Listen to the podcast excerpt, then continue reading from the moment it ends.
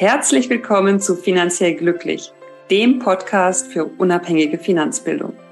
Mein Name ist Katrin Löhr. Ich bin Professorin für Finanzwirtschaft und ich liebe es, Menschen finanziell glücklich zu machen. Herzlich willkommen zur ersten Episode im neuen Jahr.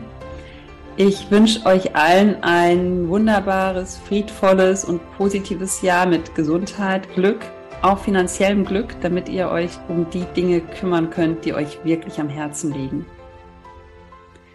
Und eine schöne Möglichkeit, ein neues Jahr zu beginnen, ist aus meiner Sicht das Finanzfest. Und das Finanzfest kennt ihr schon aus den fünf Schritten zum finanziellen Glück. Es ist nämlich der erste Schritt. Und im Finanzfest geht es darum, einfach einen Überblick zu bekommen über deine Finanzen und es spielt auch gar keine Rolle, wie viel du auf dem Konto hast, ob das aus deiner Sicht äh, gut oder schlecht ist, sondern es macht immer wieder Sinn, sich damit auseinanderzusetzen und zu schauen, ist das alles entsprechend ähm, ja so optimiert, dass ich meine privaten und finanziellen Ziele erreiche. Und Teil des Finanzfests ist es zum einen den, sein Mindset zu äh, reflektieren, sein Money-Mindset, wie denke ich über Geld. Ähm, es ist auch Teil, die Handlung zu reflektieren, denn all deine Verhandlungen in der Vergangenheit sind verantwortlich dafür, wie du heute finanziell dastehst. Und äh, deine privaten Ausgaben, deine privaten Einnahmen zu analysieren, ist auch Teil des Finanzfests. Und ein Lieblings Part vom Finanzfest ist für mich, die private Bilanz aufzustellen. Und da geht es darum, im Grunde eine Vermögensaufstellung zu machen und egal, ob du jetzt aus deiner Sicht viel Vermögen hast oder wenig, ich habe schon so oft erlebt, dass diese private Bilanz Aha-Momente hervorruft und wirklich eine gute Möglichkeit ist, da immer wieder drauf zu schauen, sich zum einen ja Motivation zu holen, zum anderen vielleicht auch einfach äh, ja ein paar augenöffnende Momente zu erleben, die auch nicht immer positiv sein müssen, die aber etwas verändern können. Und das ist eben für die Zukunft natürlich sehr, sehr wichtig, da auch entsprechend ja, mal zu analysieren, wo stehe ich eigentlich. Und eine Bilanz aufzustellen, das kennt im Grunde jeder im Unternehmensbezug. Und die wenigsten haben es für sich selbst mal gemacht. Und das ist aber aus meiner Sicht wirklich einer der wichtigsten Schritte, wenn es darum geht, mal zu reflektieren, wo stehe ich. Und es kann auch jeder ganz leicht machen. Es geht erstmal darum, ein großes T zu malen auf ein Blatt Papier, mit Excel zu machen, wie auch immer. Ähm, Tablet äh, gerne hervorholen. Und dann haben wir dieses T mit einer horizontalen Linie und einer senkrechten Linie. Und links von der senkrechten Linie haben wir alle deine Vermögensgegenstände. Und rechts von der senkrechten Linie haben wir Eigenkapital und Fremdkapital. Warum? Die Idee ist, dass der rechte Teil dir erzählt, wo kommt denn überhaupt mein Geld her? Ist das Eigenkapital oder habe ich mir das Geld von der Bank äh, geliehen? Also Fremdkapital oder meinem anderen Darlehensgeber. Und auf der linken Seite bekomme ich die Antwort darauf, was habe ich denn eigentlich mit dem Geld gemacht? wie habe ich dieses Geld verwendet, was ich bekommen habe, entweder von der Bank oder was mein eigenes Geld war.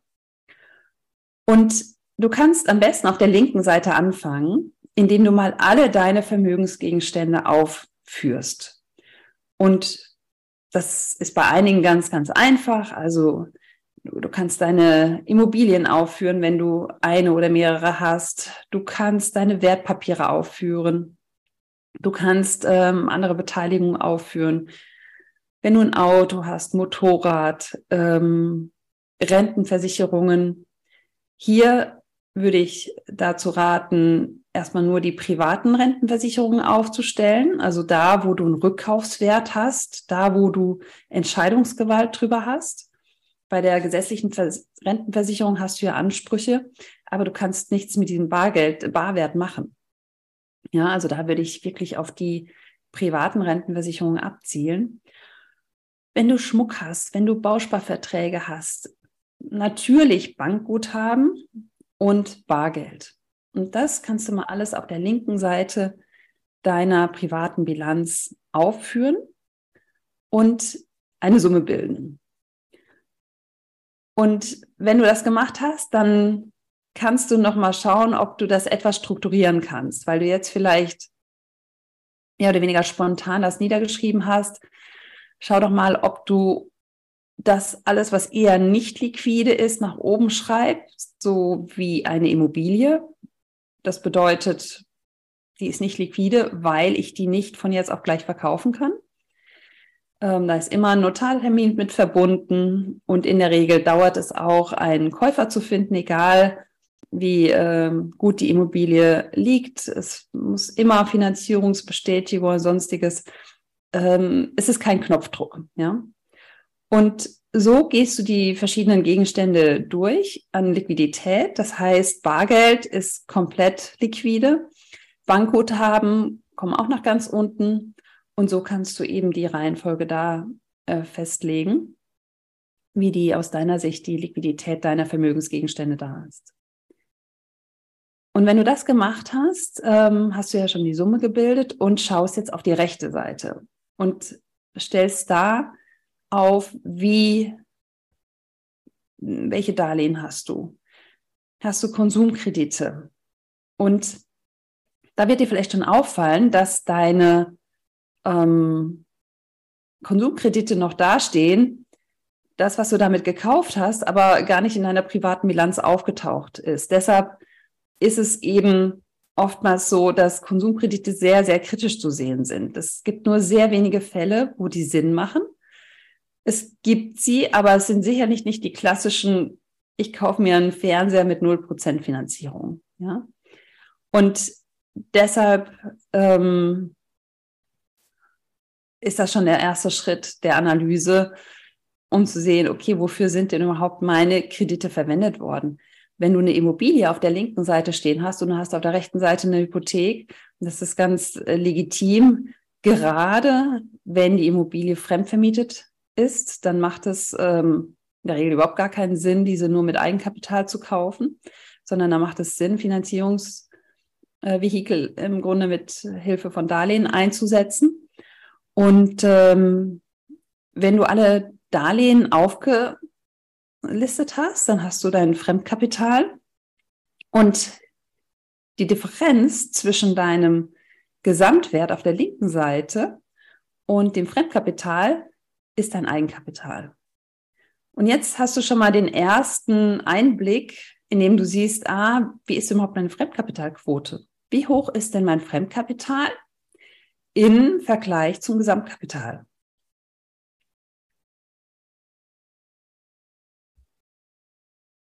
Du kannst ja auch anschauen, wie hoch ist denn dein Gesamtvermögen? Wo würdest du gerne stehen? Was wundert dich an deiner jetzigen privaten Bilanz? Wo möchtest du gerne ansetzen? Hast du vielleicht sehr viele Immobilien? Hast du sehr viel illiquides Vermögen? Ist das etwas, was so sein soll? Oder stellst du dir das eigentlich anders vor? Und das sind so die ersten wertvollen Einsichten, die du daraus nehmen kannst. Du kannst eben auch Wunschbeträge machen. Das heißt, du kannst genau die gleiche Bilanz aufstellen und Wunschbeträge mit einbeziehen versus den aktuellen jetzt. Ja, wo möchtest du in einem Jahr stehen? Was möchtest du ändern? Möchtest du eine Immobilie verkaufen? Was verändert sich, wenn du weiter Fremdkapital aufnimmst? Was verändert sich, wenn du eine Immobilie verkaufst und damit Fremdkapital wegfällt? Und das sind erste Einsichten, wo du dann auch später deine, Erf äh, deine Entscheidungen drauf basieren kannst.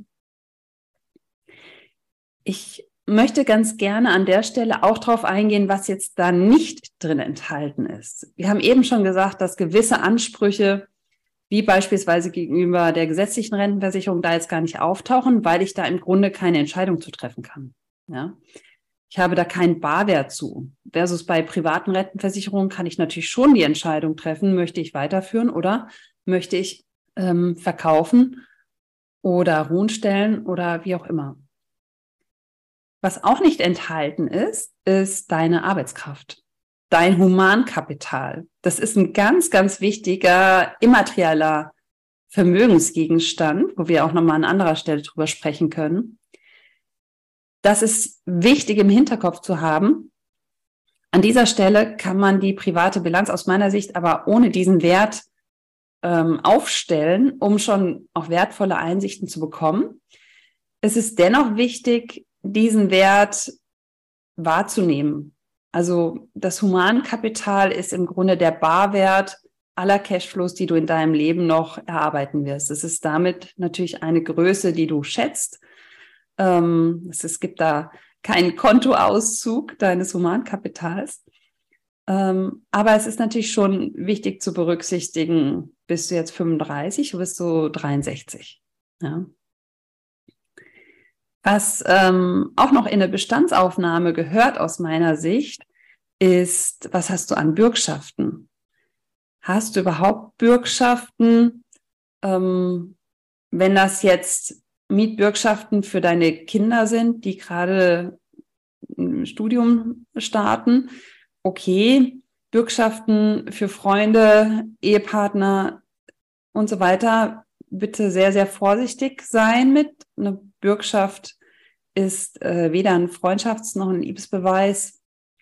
Da ähm, muss man wirklich sehr, sehr sorgfältig mit umgehen. Natürlich gibt's immer auch Situationen, wo es sich möglicherweise nicht verhindern lässt, bei einer Unternehmensgründung vom Ehepartner oder, oder ähnlichen ähm, Situationen. Dennoch hier gilt mehr denn je, alles bitte sollte eine informierte und bewusste Entscheidung sein. Und das sollte auch in irgendeiner Form im Grunde mit in die Auflistung kommen, vielleicht nicht in die private Bilanz, aber vielleicht in einer Fußnote, dass du das auf dem Schirm hast. Ebenso zählt für mich dazu der Schufa-Score. Du solltest wissen, was bei der Schufa über dich bekannt ist und notiert ist sozusagen.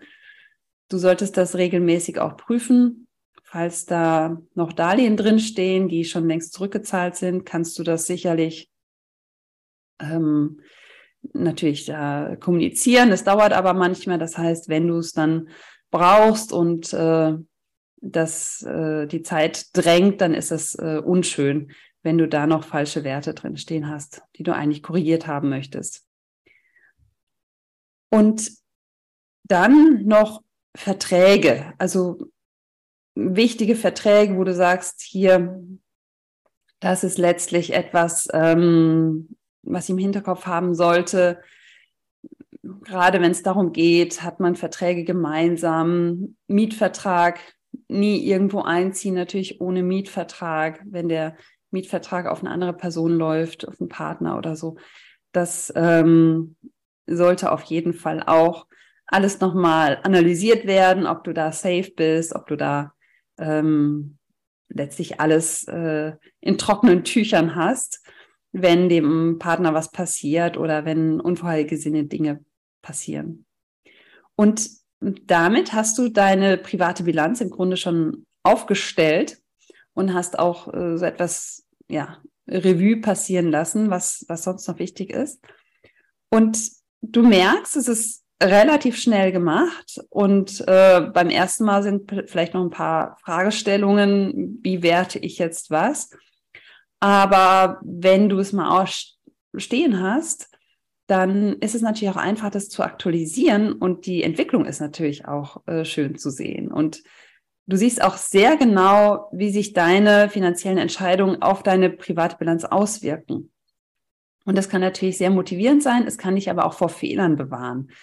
Das heißt, wenn du das nächste Mal dann etwas äh, fremdfinanzieren möchtest, schau doch erstmal, wie das deine private Bilanz ähm, verändert, ob du das wirklich möchtest. Ja, also ist ja ein Unterschied, ob du 30 Prozent Fremdkapitalquote hast, das heißt 30 Prozent äh, deines Vermögens äh, äh, ist, äh, durch Darlehen finanziert oder ähm, 50 oder 70 Prozent. Ja?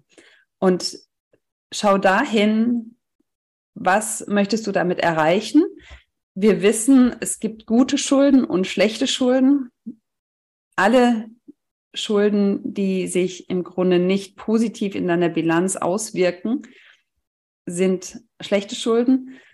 Alles, was du benötigst, um Vermögensgegenstände aufzubauen, sind gute Schulden, um es mal jetzt so ganz pauschal zu sagen.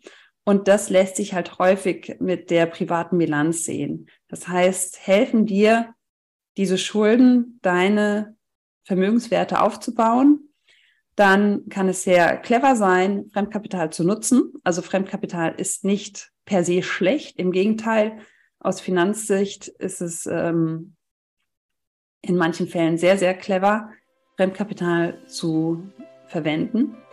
Und die private Bilanz hilft dir dabei, das zu analysieren, das zu erkennen und sie hilft dir auch einfach einen Überblick zu bekommen und ist ein schöner Punkt, wo du immer wieder hin zurückkehren kannst. Auch wenn es darum geht, Festgeld im Auge zu haben, kannst du alles da schön vermerken. Nichts geht verloren. Du hast alles an einem Blick, an einem Platz. Und äh, deshalb wünsche ich jetzt erstmal viel Spaß beim Aufstellen deiner privaten Bilanz. Ciao.